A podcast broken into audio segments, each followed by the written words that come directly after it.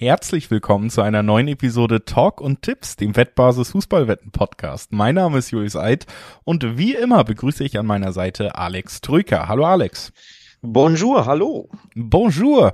Es ist äh, wieder internationale Woche, deswegen auch diese internationale und gewitzte Begrüßung von uns hier heute, denn Champions League steht wieder auf dem Plan. Achtelfinale, es wurden vier Partien in der, ja, vier Hinspiele gespielt und es fehlen noch vier Hinspiele und die werden wir diese Woche sehen. Und dann haben wir ja auch noch in der Euroleague die Zwischenrunde. Da werden gleich alle Spiele in diesen zwei Wochen ausgetragen. Heißt, wir haben alle Hinspiele in der letzten Woche gesehen und sehen jetzt alle Rückspiele. Und äh, das ist alles etwas, worüber wir reden wollen. Und das machen wir natürlich. Und das machen wir nach ein paar kurzen Hinweisen. Sportwetten sind ab 18 nicht für Minderjährige gedacht. Und alle Angaben, die wir in diesem Podcast machen, sind Angaben ohne Gewähr, einfach weil sich die Quoten nach der Aufnahme jederzeit noch verändern können. Zu guter Letzt, Sportwetten können Spaß, aber auch süchtig machen. Und wenn das Ganze bei euch zum Problem wird, könnt ihr euch an den Support der Wettbasis wenden, sei es per Mail oder per Live-Chat oder ihr guckt mal auf spielen-mit-verantwortung.de vorbei. Auch da gibt es erste Hilfsangebote. Das unser Vorwort und ja, es ist wieder internationale Woche und ich habe hier ja unsere ausgewählten Partien vor uns. Äh, sieben sind es an der Zahl. Wir gucken auf drei Euroleague-Partien im Anschluss und auf alle vier Champions League-Partien, die uns am Dienstag und Mittwoch erwarten werden in dieser Woche, Alex. Und ich muss sagen, wenn ich das so lese, dann sind da schon ein, zwei Spiele dabei, wo es mich ganz schön in den Fingern juckt. Und ein, zwei, wo ich glaube, es wird nicht so juckig, aber ähm, auf jeden Fall ein paar Partien. Also ich finde, du hast hier genug äh, richtig schöne Paarungen dabei, um zu sagen, es ist eine gute Fußballwoche. Und äh, also das ich, liegt für mich. Ich finde, es ist überall juckig. Ja, gut, das werden wir ausdiskutieren. Das äh, hört man mal wieder raus. Wird wieder eine Folge, wo wir uns vielleicht nicht hundertprozentig einig sind. Aber ähm, ich würde gerne einsteigen mit einem Spiel. Ich glaube, bei dem sind wir uns einig, dass das äh, durchaus Potenzial mitbringt. Es ist das Duell von Frankfurt äh, gegen Napoli, den sehr, sehr starken Tabellenführer. Und ich äh, glaube, so im Februar, Ende Februar kann man es sagen, vielleicht und wohl auch ähm, den designierten italienischen Meister nach langer, langer mhm. Zeit. Und das haben sie sehr ja. verdient. Also ist ein super schwerer Gegner, der auf die SGE wartet. Aber auch die ja. SGE, äh, bekannt für besondere europäische Nächte, haben auch das Heimspiel zuerst. Ich glaube, das ist für sie tatsächlich ganz gut, dass sie ähm, vielleicht nicht äh, ja direkt stark ins Hintertreffen geraten und haben natürlich auch individuelle Klasse, die ein Spiel entscheiden kann. Also ich bin ein bisschen gespannt, vor allen Dingen, weil es auch Mannschaften sind, die beide sehr sehr gut mit Tempo spielen können. Das heißt ja vielleicht auch einfach, dass wir ein schönes Spiel sehen. Ja, absolut. Ähm, ich glaube auch. Ähm, da ist einiges Zug drin im Spiel. Da wird Tempo drin sein. Da werden äh, für den neutralen Fan wird das ein sehr, sehr schmackhaftes Spiel. Ne? Ein schöner Dienstagabend. Also da freue ich mich ehrlich gesagt wirklich sehr drauf. Napoli in Bombenform wirklich in brutal starker Form. Erst eine Niederlage in der Serie A, nur zwei Unentschieden, also von 23 Spielen überhaupt nur in drei Spielen nicht gewonnen. Und auswärts haben sie auch erst einmal verloren. Also sie sind auch grundsätzlich nicht nur super stark in Form, sondern wirklich auch in der Fremde stark in Form. Und wie gut, das hast du ja auch unter anderem in der Gruppenphase gesehen, als dein FC Liverpool da ja seine Schwierigkeiten hatte mit dem Tempo-Fußball von Napoli. Ja, also es läuft vielleicht immer noch so ein bisschen unterm Radar, aber die Serie A ist jetzt beileibe keine schlechte äh, Mansch oder keine keine schlechte Liga in Europa. Wir haben ja auch noch drei italienische Mannschaften tatsächlich im Wettbewerb, ne, mit der AC, mit Inter, über die wir noch sprechen werden heute und auch mit äh, Napoli jetzt. Und die sind im Moment die beste Mannschaft in Italien. Und für mich äh, insgesamt, wenn man sich anguckt, äh, wie viele Siege sie eingefahren haben, wie sie auch spielen und eine der formstärksten Mannschaften Europas. Ähm, also und das über die Saison gesehen. Ne? Ich finde schon, das ist ähm, auch wenn es vielleicht nicht dieser ganz ganz große Name ist, also sowas wie Liverpool oder Real Madrid, ist es eine ja. oder City, ist es eins der schwersten Lose, das du bekommen kannst, weil es eins eine der besten Mannschaften ist, die es gerade in Europa gibt. Und ich glaube, bei ja. aller Euphorie und allem Unterschätzen vielleicht auch, dass man Neapel jetzt nicht so oft im Champions League Finale gesehen hat, zuletzt für Frankfurt ist das schon ein richtig, richtig hartes Brett, was sie da zu bohren haben. Ja, absolut. Ähm, aufgrund dessen, dass Neapel auch so stark drauf ist. Die Niederlage kam ja just nach der Jahreswende gegen Inter. Ja. Und seitdem wurde, glaube ich, wieder alles, ge äh, alles gewonnen. Äh, unter anderem zu Hause haben sie Juve 5 zu 1, glaube ich, weggeschossen im Maradona-Stadion. Also brutal. Brutale Mannschaft, brutal in Form. Und ich finde es auch, dass es just das so interessant macht, dass es nicht dieser ganz, ganz, ganz große europäische Topname ist, sondern von der Paarung her denkst du dir, super spannend, eng, schwer, aber da könnte was gehen und das macht das, das Spiel nochmal interessanter, irgendwie für mich, so von der, ne, von der Wahrnehmung her. Die Vorfreude bei mir ist groß. Favorit ist Neapel, das zeigen auch die, die Quoten. Es gibt 220er Quoten im Schnitt auf den Auswärtssieg der Neapolitaner in Frankfurt und 330er auf die SGE. Also das zeigt schon auf, das wird hier knackig. Sehen wir den Frankfurt-Sieg? Ich sehe ihn ehrlich gesagt nicht. Das wäre für mich wäre das schon eine Überraschung. Ja. Klar, Kolumuani top drauf. Natürlich kann der dir aus dem Nichts immer Tore machen, aber wenn Neapel so stark ist in der Saison, dass sie überhaupt nur ein einziges Spiel verloren haben, das war bei, bei Inter übrigens im San Siro, und ansonsten wirklich fantastisch drauf. Auch erst 15 Gegentore geschossen und 56 geschossen in der Serie A. Also es ist ja nicht so, dass sie irgendwie hier 1 zu 0 gegen Cremonese her, hergurken, ne? sondern die, die überzeugen wirklich. Ich sehe den, den Eintracht-Sieg da ehrlich gesagt einfach nicht. Und dann wird es natürlich ja. enorm schwer fürs Rückspiel. Wir haben natürlich auch schon hier in unseren Bundesliga-Besprechungen darüber geredet, dass ich die Eintracht persönlich jetzt auch nicht in ihrer allerbesten Phase sehe, gerade so nach Jahreswechsel. Also da ist für mich auch noch so ein bisschen, was das Spiel der Mannschaft angeht, Luft nach oben. Natürlich starke Einzelform bei manchen. Für mich braucht's wirklich so ein absolutes Freakspiel, so einen ganz, ganz besonderen europäischen Abend, dass man hier irgendeine Chance bei der Eintracht sieht und dafür sind mir dann die Dreierquoten auch nicht hoch genug. Also das wäre so ein bisschen so, äh, das wird mich reizen mit diesem Hintergedanken, Mensch, Frankfurt kann in Europa jeden schlagen, wenn das Stadion komplett dabei ist, wenn es so ein absolut besonderer Abend wird. Aber da hätte ich dann gern tatsächlich ähm, mehr Unterschied bei den Quoten als nur dieser Einser Unterschied von Dreier zu Zweierquoten. Das ist mir dann irgendwie nicht weit genug auseinander dafür, dass sich die Mannschaften an sich schon qualitativ ein bisschen weiter auseinander sehe. Am Ende hoffe ich auf ein sehr unterhaltsames Spiel, glaube, das können die Mannschaften auch liefern und äh, gestehe Eintracht den Teilerfolg zu, dass sie auch einen Treffer erzielen werden. Ich glaube, beide Mannschaften treffen. Ich glaube, das Ergebnis könnte auch noch eng werden, also so Handicap und äh, Napoli rasiert alles weg, auch wenn sich vielleicht fast so angehört hat ähm, aus meiner Perspektive. Das glaube ich wird in Frankfurt nicht passieren kleine Restchancen, kleine Resthoffnung kann man vielleicht noch fürs Auswärtsspiel aufrechterhalten, obwohl das natürlich unfassbar schwer wird. Ich glaube trotzdem, Neapel wird das Hinspiel gewinnen. Sie sind die die bessere Mannschaft und sie ähm, werden in dieser Saison für einige große Erfolge sorgen in der Liga und vielleicht auch in Europa. Das Zeug haben sie und dann hast du Zweierquoten plus vielleicht sogar die Kombination mit äh, Neapel gewinnt und beide treffen, dann hast du richtig spannende Quoten. Ähm, Dann hast du richtig spannende äh, Quoten. Das ist am Ende mein Blick hier drauf, obwohl ich natürlich immer noch ein wenig Frankfurt die Daumen drücke. Ich hoffe aufs Remis. Ähm, wie gesagt, das, den Frankfurter Sieg, den sehe ich nicht. Klar kann Neapel hier gewinnen. Ich hoffe, dass die Eintracht alles raushaut, wie sie es ja häufig in Europa machen, wo sie ja wirklich über sich hinauswachsen, reihenweise in den letzten zwei Jahren. Und dass sie so zumindest den, den Punkt gewinnen.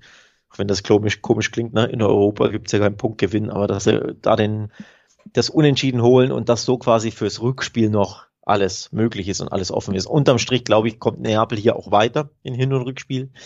Und weil sie in Neapel dann im Maradona-Stadion dann gewinnen werden, aber zumindest im Hinspiel jetzt in Frankfurt hoffe ich, dass Frankfurt vielleicht das 1 zu 1 holt. Also beide, äh, beide Treffen finde ich auch übrigens einen Tipp, den ich, den ich hier auch auf dem Zettel habe, weil das Neapel trifft. Da stellt sich die Frage für mich eigentlich gar nicht, so stark ja. wie die drauf sind. Und die Eintracht zu Hause mit Kolomoani und Co. werden da auch wieder ein Feuerwerk abbrennen und dann treffen sie hoffentlich auch. Und am Ende, wie gesagt, hoffentlich 1-1 oder 2-2.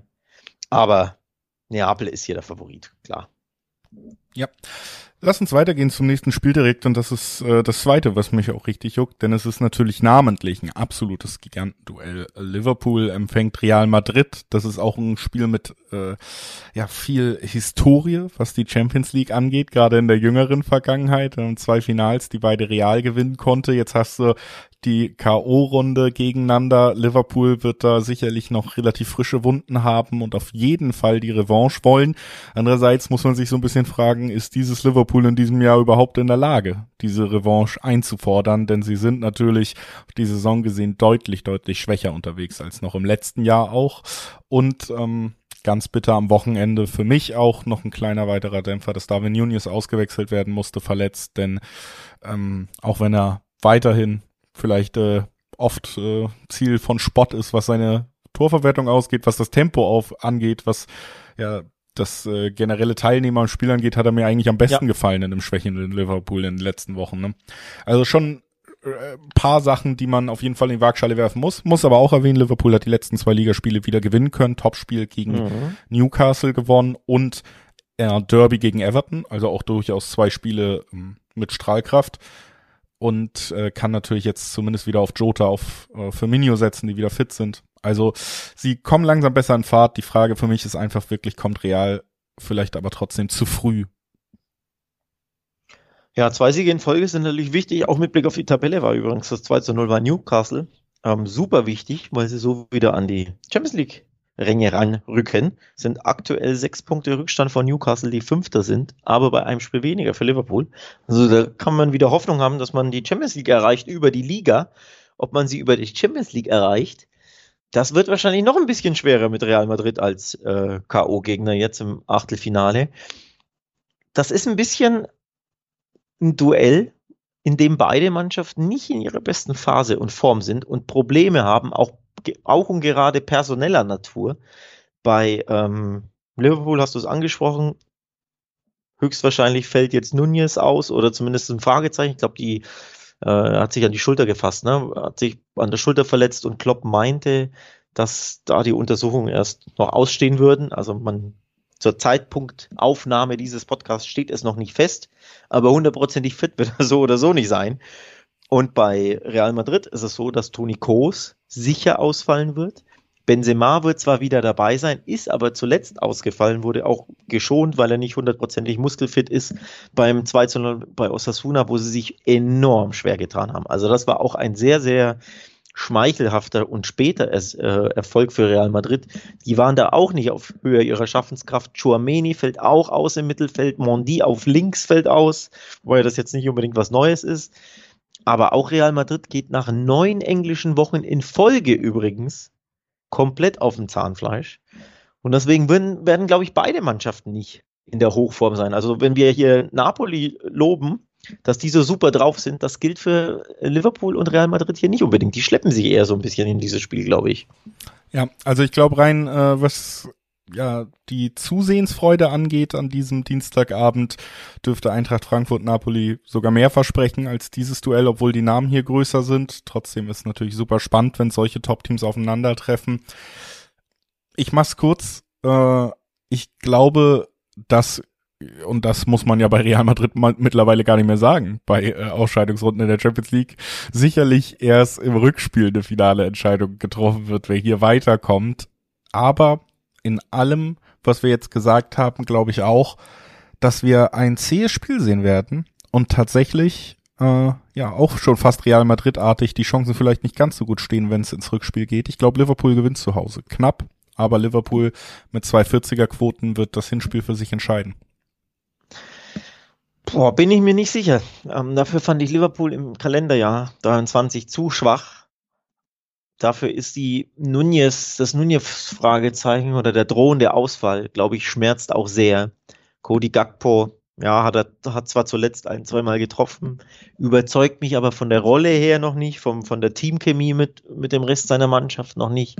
Das Mittelfeld macht mir auch irgendwie einfach immer Sorgen, oder was mir aber am meisten Sorgen macht, ist das Umschaltspiel gegen den Ball. Denn äh, was ich erwarte, ist hier in Real Madrid, dass er bedächtiger spielen wird, das ein bisschen abwartet, das mit all seiner Routine, man kennt sie ja, ne, in, die, die schockiert ja einfach nichts in Europa, die spielen ihren Stiefel runter und selbst wenn sie hier gefühlt 15 Minuten am Stück den Ball nicht haben, das stört die einfach nicht. Die, die werden nicht panisch, sondern die warten auf ihre Situation, dann schicken sie Vinicius auf links steil und dann macht der Alarm. Und wer ist sein Gegenspieler auf der rechten Seite? Also auf der rechten Seite Liverpools, auf der linken von Real Madrid, Trent Alexander Arnold. Trent Alexander-Arnold im Umschaltspiel gegen Vinicius Junior. Mir wird Angst und Bange um Liverpool, wenn ich nur daran denke, weil Trent einfach in der Saison so völlig neben der Spur ist und auch als in seiner Hochform ja gegen den Ball nie der umtriebigste Arbeiter war. Und deswegen sehe ich allein in diesem Matchup enorme Probleme, wirklich enorme Probleme. Und dann ist Benzema auch auf einem Bein halt einfach ne, eine Klatschmaschine in solchen Spielen. Der kann dir aus, aus dem Nichts immer ein, zwei Dinge reinhauen. Dafür muss Real nicht gut spielen. Aber wenn Liverpool mal wieder nicht gut gegenpresst und mal wieder im Umschaltspiel nicht aufpasst, dann kann aus dem Nichts hier immer ein Gegentörchen folgen. Deswegen wirkt mir so ein bisschen Angst und Bange um Liverpool, wenn ich nur an diese Matchups denke. Ja, absolut nachvollziehbar. Ist jetzt auch nicht so, dass es für mich eine ganz klare Sache ist. Ich glaube allerdings, dass Real Madrid und Ancelotti einfach auch diese Herangehensweise haben, dass sie dieses Spiel im Bernabeu entscheiden wollen. Wir haben das oft gesehen in der Champions League und dass sie deshalb halt auch relativ lange mit einem sehr ruhigen Spielverlauf zufrieden sein werden. Ich glaube, dass das dann im Hinspiel in Enfield nach zwei Siegen, wichtigen Siegen vielleicht eben doch ja, dieses Preisgeben von paar Metern zu viel auf dem Feld sein könnte, wie Real daran geht. Das haben wir wirklich oft gesehen, ne? Also auch in den, in den letzten Jahren, wo sie dann irgendwie sehr spät im Rückspiel weitergekommen sind. Diese Herangehensweise auch unter Angelotti schon, die hat äh, in Hinspielen schon relativ viel gekostet, war aber am Ende erfolgreich und deswegen erwarte ich es halt auch ähnlich, gerade wenn wir auch noch sagen, sie gehen auf dem Zahnfleisch und ich glaube, sie werden Liverpool gut Raum geben und Liverpool wird dann ja in dem einen Moment äh, ja die Chance nutzen, und dann wird Real sich sagen, naja gut, selbst wenn wir hier 1-0 verloren haben, Bernabeo, da kommen wir wahrscheinlich trotzdem weiter mit dem Ergebnis. das sagen sie sich bestimmt, wenn sie verlieren, ja. weil so, so sind sie nun mal. Ähm, dieses gesunde Selbstbewusstsein, das hätte jeder Verein, glaube ich, gerne. Ähm, aber ja, die, wie gesagt, die letzte, die Form zuletzt von Real Madrid haben wir auf Mallorca 0-1 verloren vor ein paar Wochen, dann gab es ein 0-0 gegen Real Sociedad zu Hause, das war auch nicht prickelnd und jetzt in Osasuna, klar, da waren die Gedanken natürlich ähm, schon bei Liverpool aber trotzdem so die, die aktuelle Form ist nicht die prickelndste. Deswegen den Realsieg, den, den schließe ich für mich komplett aus, tatsächlich, auch wenn Liverpool nicht in Bombenform ist. Und unterm Strich kann ich schon verstehen, dass man hier die 230er-Quoten auf Liverpool mitnehmen möchte, denn die sind ja auch lukrativ. Ja. So ehrlich muss man auch sein. Das Und es ist, immer noch eine schöne ne? Quote. Ne? Also auch wenn wir ja. hier schon ein paar Mal Bernabeu erwähnen, äh, Enfield vielleicht eines der Stadien, was so ansatzweise mit diesem Mythos noch mithalten kann. Ne? Ja, absolut. Von daher würde ich das auch nicht ausschließen wollen, dass Liverpool hier ähm, knapp siegt, um Gottes Willen. Aber dafür müssen sie Vinicius in den Griff bekommen und das wird schwer genug. Also da allein schon das zu Null, da bin ich mir nicht sicher, ob Liverpool das gelingt. Ja, Dafür das, waren sie hinten ähm, ja zuletzt wirklich reinweise wackelig, ne? Also die Brentfords und Brightons dieser Welt. Alle werden ein wenig überrascht sein, außer ich, weil ich sag's ja jetzt vorher, aber äh, dann auf einmal James Milner rechts und der hat den so in der Tasche auf einmal und alle denken sich, wie kann das denn sein? äh, ich bin gespannt. Lass uns mal weitergehen zum Mittwoch, denn da warten ja auch noch zwei Champions League Spieler auf uns und äh, das erste, ja, da habe ich einen klaren Favoriten. Inter gegen Porto und das Ganze auch noch in Mailand im Hinspiel. Ganze auch noch in Mailand äh, lässt vielleicht auch vermuten, wer mein Favorit ist in diesem Aufeinandertreffen. Ich glaube, hier haben wir mit Inter doch einen Favoriten auf dem Papier und in diesem Spiel, gerade im Heimspiel, dann für mich auch deutlichen Favoriten. Ich glaube, dass Inter hier das erste Spiel zumindest gewinnen kann und äh, tatsächlich damit äh, ja auch eine weitere italienische Mannschaft, die für mich ganz gut im Rennen ist, um vielleicht sogar ins Viertelfinale einzuziehen. Ne? Neapel auch, AC hat auch gewonnen, also wir könnten im Viertelfinale drei von acht Mannschaften italienisch haben. Könnten wir, aber ich glaube, Porto wird, wird schwierig für Inter. Ähm, die sind Zweiter in, in Portugal, das überrascht jetzt nicht. Die sind ja entweder Erster oder Zweiter in aller Regel. Ne? Mit Benfica wechselt man sich da ja gerne ab. Ähm, haben aber einen guten Eindruck hinterlassen bisher in der Champions League-Saison und das in ihrer Liga natürlich hier reihenweise Siege folgen, ähm, ist jetzt auch nichts Überraschendes. Ich weiß gar nicht, wie viel sie da am Stück gewonnen haben, Porto zuletzt. Auf jeden Fall gab es reihenweise Siege in 2023. Also die sind natürlich gut in Form, wo man jetzt ja auch sagen muss, naja, so ein 1-0 bei äh, Vittorio Gimeresch und ein 2-0 bei Maritimo, das sind jetzt wahrscheinlich äh, nicht die größten Gradmesser. Zuletzt gab es jetzt am Wochenende, glaube ich, ein 1-0 gegen Rio Ave. Okay, muss jetzt nicht so viel heißen oder so angsteinflößend sein für Inter, ähm, die jetzt auch am Wochenende gewonnen haben, wenn ich mich nicht täusche. Da gab es ein äh, 3 zu 1 gegen Udine. So, also von daher Generalprobe für beide geglückt, aber ich glaube, im direkten Duell wird das enger, als du glaubst. Also mit Hinspiel und Rückspiel natürlich. Ich kann mir hier beispielsweise zwei Heimsiege gut vorstellen. Also ja, also zwei als Inter. Ich glaube auch bei Porto, Porto.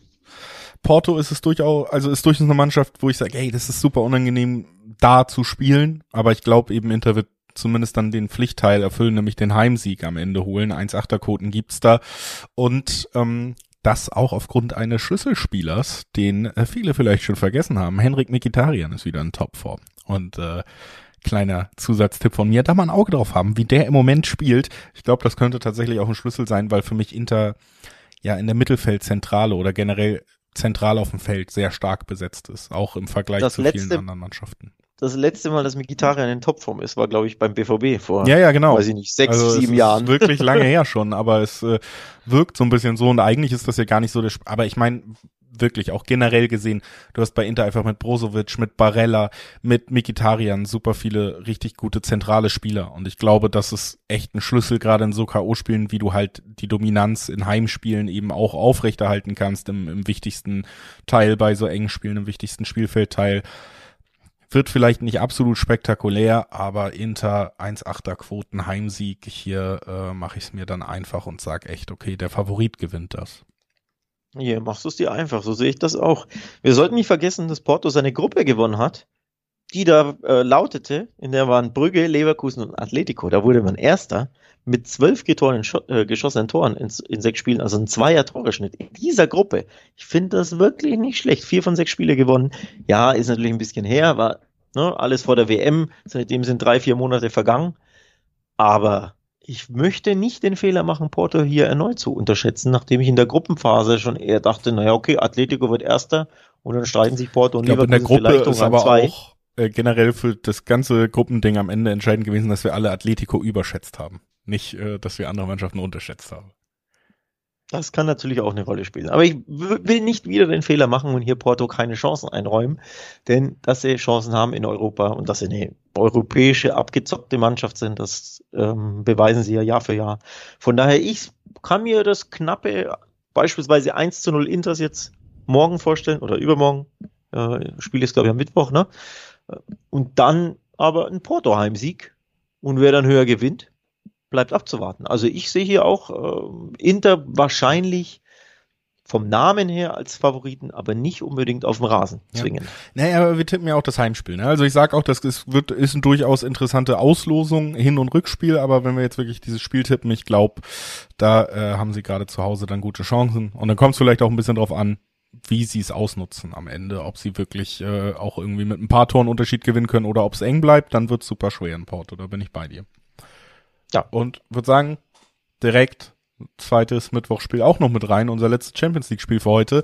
Leipzig gegen Manchester City. Leipzig unter Rose natürlich deutlich verbessert zum misslungenen Saisonstart. Äh, kann auch sich freuen, dass mit äh, Christopher Nkunku sicherlich einer der begehrtesten Spieler Europas wieder fit genug war, um am Wochenende eingewechselt zu werden für 30 Minuten, jetzt sicherlich zumindest eine Halbzeit eine Rolle spielen könnte gegen Manchester City. Manchester City dieses Jahr auch gar nicht so überragend. Ähm, sieht man immer mal wieder in der Liga, auch jetzt wieder gegen Norwich, äh, ein großer Ausrutscher. Nottingham. Nottingham, sorry, äh, falsche, falsch weitergemacht nach dem No zu Beginn. Also das, ähm, ja, muss man schon sagen, City ein bisschen angeschlagen in diesem Jahr. Und trotzdem habe ich absolut keine Zweifel an einem Handicap-Sieg von Manchester City hier. Ja, die, die Zweifel habe ich dann schon mit Blick auf die Form. Zwei der letzten vier Spiele wurden nicht gewonnen. Das kennt man von City ja nicht. Ja, aber das, Das ist kennt man. wahrscheinlich diese verrückte Saison, wo sie endlich die Champions League gewinnen, weil sie in der Liga liegen lassen. Und niemand. Meinst du? Meinst du? Also das 1-1 gegen Nottingham nach Führung, spätes Gegentor und dann Punktverlust, das ist nicht mein Man City. Also mein im Sinne von das Man City, wie man es kennt. Ne? Ich habe ja halt ja nichts Man City, um Gottes Willen. Ähm, also von daher diese, diese, ja, Anfälligkeit, die überrascht mich. Sie hatten ja auch vor wenigen Wochen bei Tottenham 0 zu 1 verloren. Also, dass sie auch generell gar nicht mehr so viel Tore schießen. Zuletzt ist ja auch ein, bisschen ein Problemchen. Ähm, wenn Haaland hier abgemeldet ist, dann klappt's nicht immer so für Man City. Und zuletzt war er häufiger abgemeldet. Ich glaube, in den letzten vier Spielen ein Tor, bin mir jetzt nicht ganz sicher, oder zumindest oder in, in vier von fünf kein Tor geschossen, irgendwie sowas. Also er ist auch nicht in Topform oder anders gesagt, er wird nicht mehr so gefunden und er steht nicht mehr so häufig richtig wie vor der WM, wo er ja ne, den, den Torhüter fragen konnte, wo willst du ihn hinhaben? Und zwar in jedem Spiel dreimal. Das ist aktuell nicht mehr so der Fall. Also City rollt nicht mehr so. Haaland ist nicht mehr so eingebunden, trifft nicht mehr so und deswegen halte ich mich fern von deinem Handicap-Tipp auf City.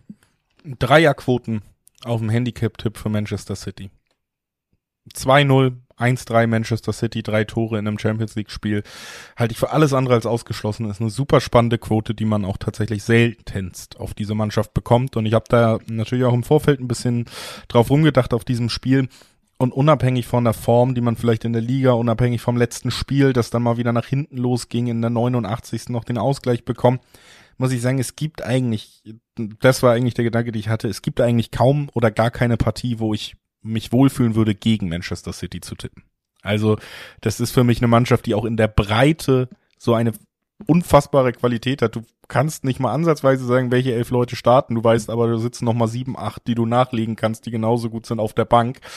Und Leipzig ist für mich einfach nicht in dieser selben Riege. Manchester City ist automatisch, wenn sie antreten, einer der Turnierfavoriten, eine der besten Mannschaften Europas, immer, jedes Jahr. Und da ist Leipzig für mich nicht ansatzweise und Leipzig ist vor allen Dingen für mich auch noch nicht in diesem, ja, europäischen Adel angekommen irgendwie, dass man sagen könnte, ja, aber Champions League, das ist ihr Wettbewerb, die haben die Ruhe dabei, die haben das Selbstbewusstsein, die haben die Erfahrung in diesen Nächten, die haben sie eben nicht. Also, ich würde wirklich, wie gesagt, es gibt für mich einfach kaum ein Spiel, wo ich sagen würde, ich glaube, dass Manchester City nicht gewinnt, so vor dem Anpfiff. Und es gibt kaum ein Spiel, wo ich sagen würde, Mensch, so ein Handicap-Tipp kann ich mir überhaupt nicht vorstellen. Und wenn der dann mal so hoch ist, dann nehme ich den mit. Also wie gesagt, für mich ist City immer Favorit. Und für mich sind die Quoten dann auch noch ziemlich cool. Dieses Mal auch im Dreiweg ja schon, ne? 1,7er, 1,8er Quoten auf City. Und deswegen, ja, wer die, wem die reichen, Dreiweg, wem die nicht reichen, Handicap. Ich glaube, äh, Leipzig wird ziemlich sang- und klanglos ausscheiden. Das ist nicht dieselbe Liga. Da unterschätzt du möglicherweise Leipzig. Ich schätze sie besser ein. Ich äh, traue ihnen sogar ein Türchen zu im Heimspiel. Da bist du ja beim Handicap-Tipp, klar, 1 zu 3 kannst du natürlich ausgehen, dann können sie eins machen, aber wer Handicap tippt, der tippt da ja dann eher nicht dafür, dass die eine Mannschaft so viel zustande bringt. Und da halte ich dagegen. Ich glaube, dass Leipzig wird hier alles rausballern. Ein Kunkus äh, Rücke gibt dem Team einen Boost. Ähm, Soboslai ist top drauf, wieder getroffen am Wochenende. Da ist genug Firepower vorne, um da ähm, ein, wie gesagt, ein bisschen wankelndes Man City da durchaus zu ärgern ähm, und das Spiel oder generell die Paarung enger ähm, dafür zu sorgen, dass er enger ist, dass es ein bisschen ausgeglichener ist und spannend wird. Also ich sag beide treffen. Ich glaube, wir sind Tore auf beiden Seiten. Und dann bin ich mir oder möchte ich keinesfalls ausschließen, dass Leipzig vielleicht City so ärgert, dass es mit Gleichstand nach Manchester geht und dann sich dann erst das Spiel entscheidet, weil dann wird es mir natürlich sehr schwer fallen, in zwei Wochen oder wann das Spiel ist, da auf nicht auf City zu, zu setzen. Aber jetzt hier im Hinspiel mit der Fragilität von des Wochenendes oder der letzten Wochen zuletzt ich traue Leipzig mehr zu als du. Ja, ähm, das ist natürlich am Ende deine Schuld. Das war unsere Champions League Besprechung. Und äh, bevor wir zur Euroleague gehen, hier nochmal der Hinweis, wir werden drei ausgewählte Euroleague-Partien jetzt noch besprechen, die wir besonders spannend finden. Entweder weil eben die deutschen Teams beteiligt sind, die noch im Wettbewerb sind, oder weil es einfach ein absoluter Kracher ist. Werdet ihr ja gleich hören, welche Partie damit wohl gemeint ist. Davor aber nochmal der Hinweis, dass natürlich auch alle anderen Partien, die, die wir nicht besprechen hier im Podcast aus der Euroleague, generell aus der ganzen weiten Fußballwelt bei wettbasis.com zu finden sind, guckt da gerne vorbei. Da könnt ihr euch wirklich komplett auf dem Laufenden halten und sogar über den Fußball hinaus in fast jeder Sportart. Wirklich tolle Vorschauen finden, euch in Textform vorbereiten. Also das sei euch nochmal ans Herz gelegt, bevor wir jetzt diesen Sprung machen und sagen, erstes Spiel, über das wir sprechen müssen, Monaco Leverkusen müssen wir da viel sprechen oder können wir sagen, Leverkusen hatte eine typische Leverkusen-Woche, sowohl das Monaco-Spiel als auch das Mainz-Spiel hat gezeigt, diese Mannschaft ist einfach auch nicht reif genug, um hier wirklich weiterzukommen und deswegen werden sie hier auch nicht gewinnen. Werden sie auch nicht, ähm, wenn du schon das Heimspiel verlierst gegen Monaco und drei Tage später das Heimspiel gegen Mainz und jeweils wie viele Meter haben sie hergegeben? Vier in zwei Spielen und zwar auf, also sechs, auf teilweise. Sechs der letzten sieben verschossen, glaube ich. Ja, aber der Gegner bekommt halt auch immer Geschenke von dir. Manche Elfmeter sind auch lächerlich. Also der, der eine war auch wirklich lachhaft, den sie bekommen haben, glaube ich. Ja. Ähm, der dann verschossen wurde. Das war auch ein absoluter Witz, aber die stellen sie auch so dermaßen bescheuert blöd an. Sei es ne, im eigenen Strafraum, in Zweikämpfen oder sei es in anderen Aktionen, siehe Radetzkis äh, Slapstick Eigentor-Ding da gegen Monaco da, also bei diesem Spiel brauchen wir nicht lange reden. Es ist Leverkusen, natürlich wird es wahrscheinlich wieder ein bisschen unterhaltsam und tragikomisch werden. Also es kann auch wieder 3 zu 2 für Mallorca ausgehen, wo halt Leverkusen zwischenzeitlich sogar 2-1 führt.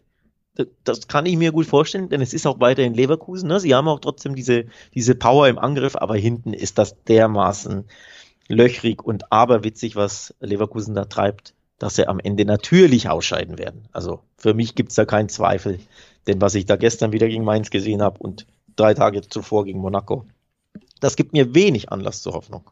Ja, wie gesagt, bin ich absolut bei dir und ich glaube, das wird dann auch standesgemäß zwei Dreierquoten, Monaco Heimsieg, Leverkusen raus, fertig.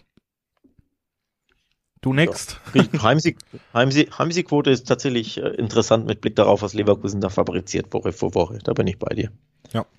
Dann lass uns weitergehen zu dem Spiel, das wir ja auf jeden Fall drin haben, auch wenn keine Deutschen beteiligt sind. Das heißt, wir haben Bock drauf, denn die Deutschen sind so ein bisschen natürlich aus anderen Gründen auch manchmal dabei, aber dieses Spiel ist äh, dabei, weil wir Bock drauf haben, drüber zu reden. Und das heißt äh, Manchester United gegen den FC Barcelona, dieses Mal im Old Trafford. Also das Rückspiel, das nach einem sehr ansehnlichen Unentschieden im Hinspiel, also wirklich auch noch alles offen. Und ich meine, eine viel bessere Ausgangslage kannst du dir für so ein Rückspiel äh, so einer Paarung nicht wünschen, weil wirklich noch alles drin ist, weil beide auch gezeigt haben, dass sie sich packende Duelle liefern können.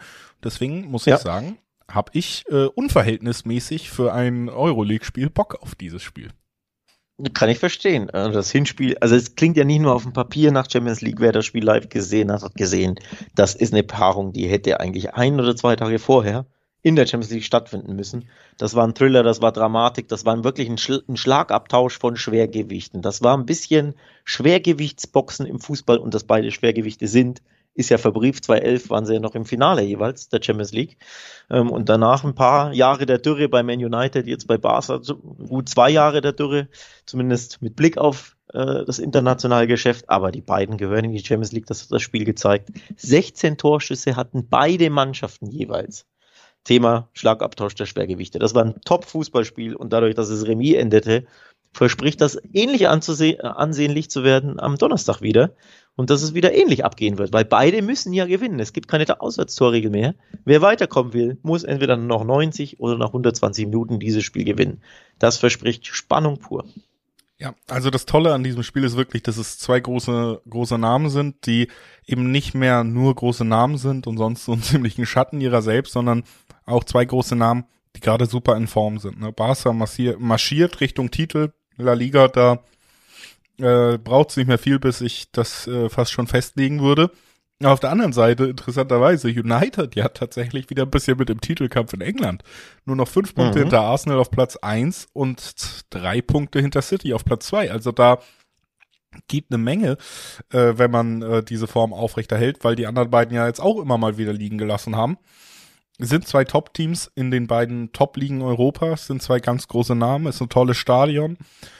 Äh, also einfach, äh, wenn man nur sagen will, warum man Bock drauf hat, gibt es, glaube ich, wirklich genug Gründe. Jetzt müssen wir aber leider ja auch noch tippen und das fällt mir zumindest im Dreiweg dann auch super schwer, weil wir haben es im Hinspiel gesehen, sie können sich beide wehtun.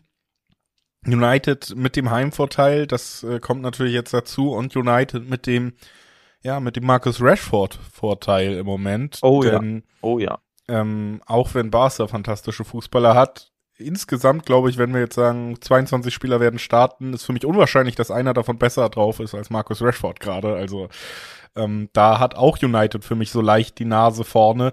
Nur wirklich die Frage, ob das reicht, um das Ganze in 90 Minuten zu entscheiden oder ob ich eher dazu tendiere, dass wir hier vielleicht sogar eine Verlängerung sehen. Du hörst es schon raus. Der Barca-Sieg in 90 Minuten fällt mir, fällt mir noch schwerer zu tippen als die anderen beiden Ausgänge. Obwohl sie so brutal stark drauf sind. Ja. Denn sie, denn Barcelona hat in 2023 nur ein Spiel nicht gewonnen, ansonsten alle. Und das war gegen Manchester United im Hinspiel. Ansonsten alle Spiele gewonnen, wobei natürlich in der Supercoppa war auch ein Elfmeterschießen-Sieg gegen Betis dabei. Ne? Kann man jetzt auch als unentschieden werten. Aber ich wollte nur darauf hinaus, dass Barcelona super gut drauf ist, zumindest von den Resultaten her. Ähm, oft war ja so ein minimalistisches 1-0 dabei, aber die Resultate stimmten. Aber ich kann trotzdem, trotz dieser grandiosen Form, absolut verstehen, warum man sagt, es fällt mir trotzdem ein bisschen schwer, hier auf Barca zu setzen, wobei es ja Dreierquoten gibt auf den Auswärtssieg im, nach 90 Minuten, also super lukrativ. Aber ich kann absolut verstehen, warum das nicht nur dir schwerfällt, tatsächlich auch mir, hier drauf zu setzen. Dafür war Manchester durchaus beeindruckend im Nou. Ich hatte sie nicht so offensiv erwartet mit ihren 16 Torschüssen und sie hatten ja, wie gesagt, reihenweise auch sehr, sehr gute Torschüsse. Ne? 16 ist ja die Zahl, der Torschuss ist ja das eine, aber es waren ja auch wirklich teilweise Hochkaräter dabei. Rashford hat noch ein Ding irgendwo rechts drüber geballert, wenn er ihn aufs Tor schießt. Also einfach nur flach irgendwie hält, wäre das eine Monsterchance.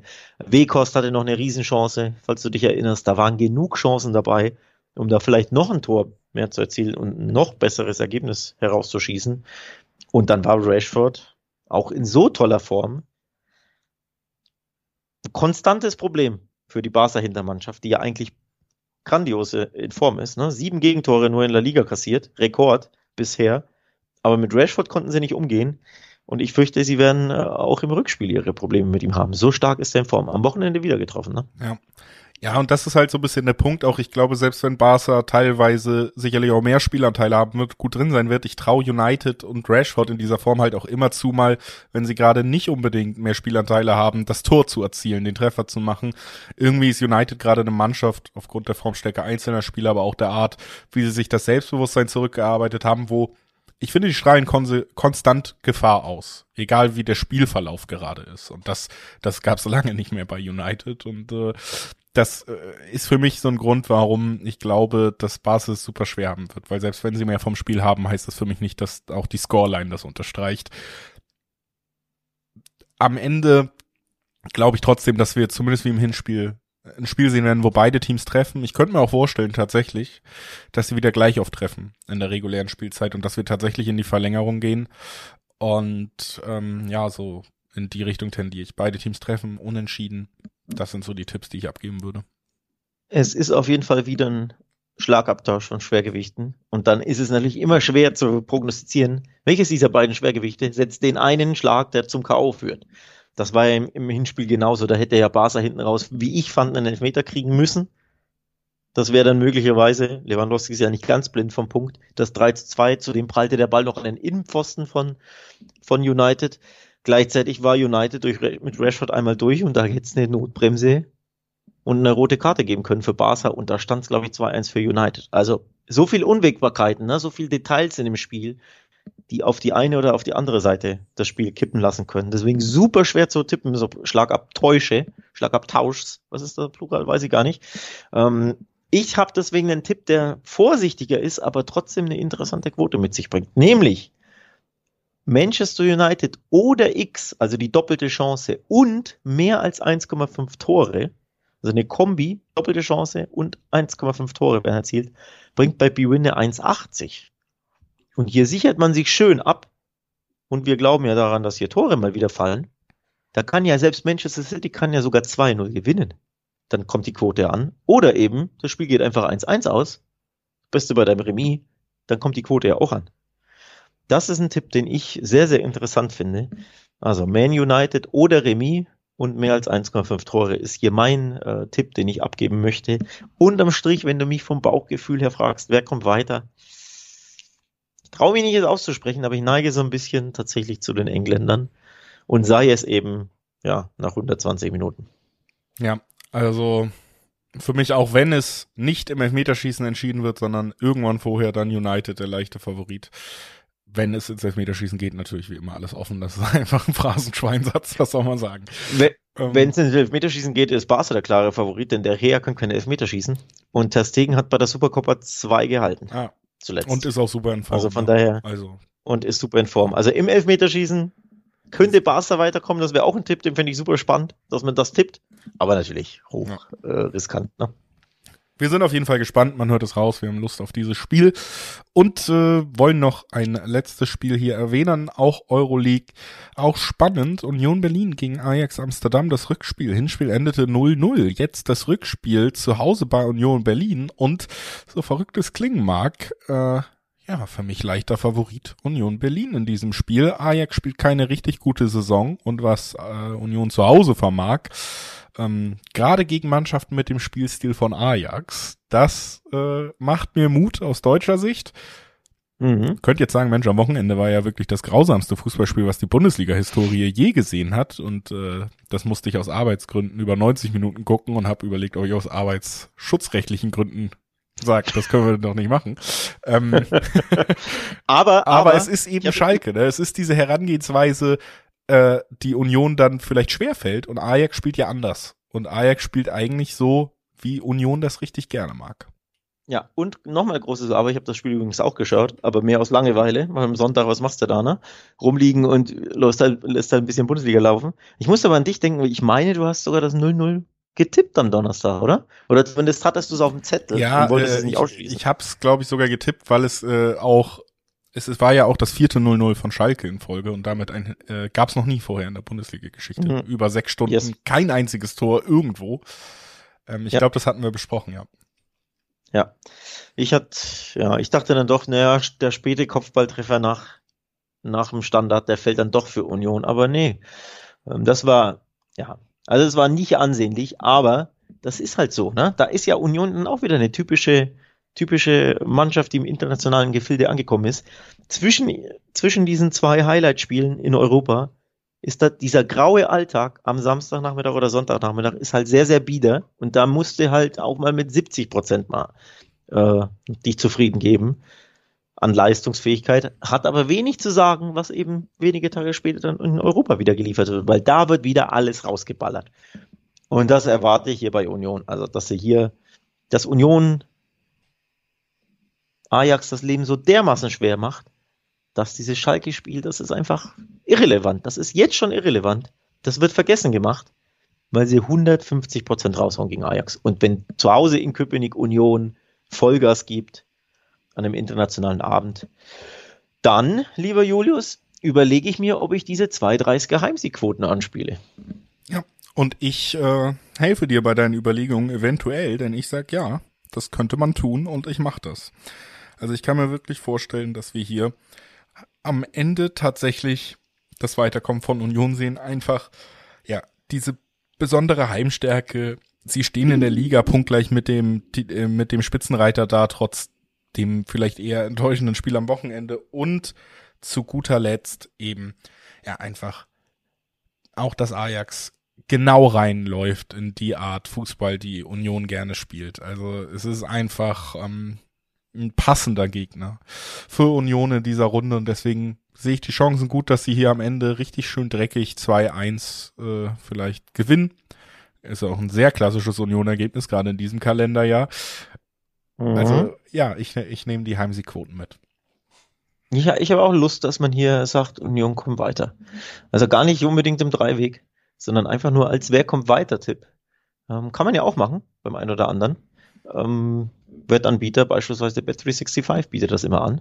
Und das ist, finde ich, bemerkenswert übrigens. Wer kommt weiter, Tipp? 1,60er Quoten. Für Union. Der klare Favorit. Es gibt Zweierquoten auf Ajax kommt weiter. Finde ich bemerkenswert nach einem 0 zu 0 im Hinspiel. Also Union hat ja nicht mal gewonnen. Aber sie haben eben Eindruck hinterlassen, offenbar auch bei den Wettanbietern und, wie man es raushört, auch bei uns. So ist es. Und damit äh, beenden wir diese Podcast-Folge. Das waren unsere Tipps für das Achtelfinale in der Champions League und für die Zwischenrunde, wie sie so schön genannt wird, in der Euroleague, die aber trotzdem schon einige, vor allen Dingen eine richtig heiße Partie mitbringt.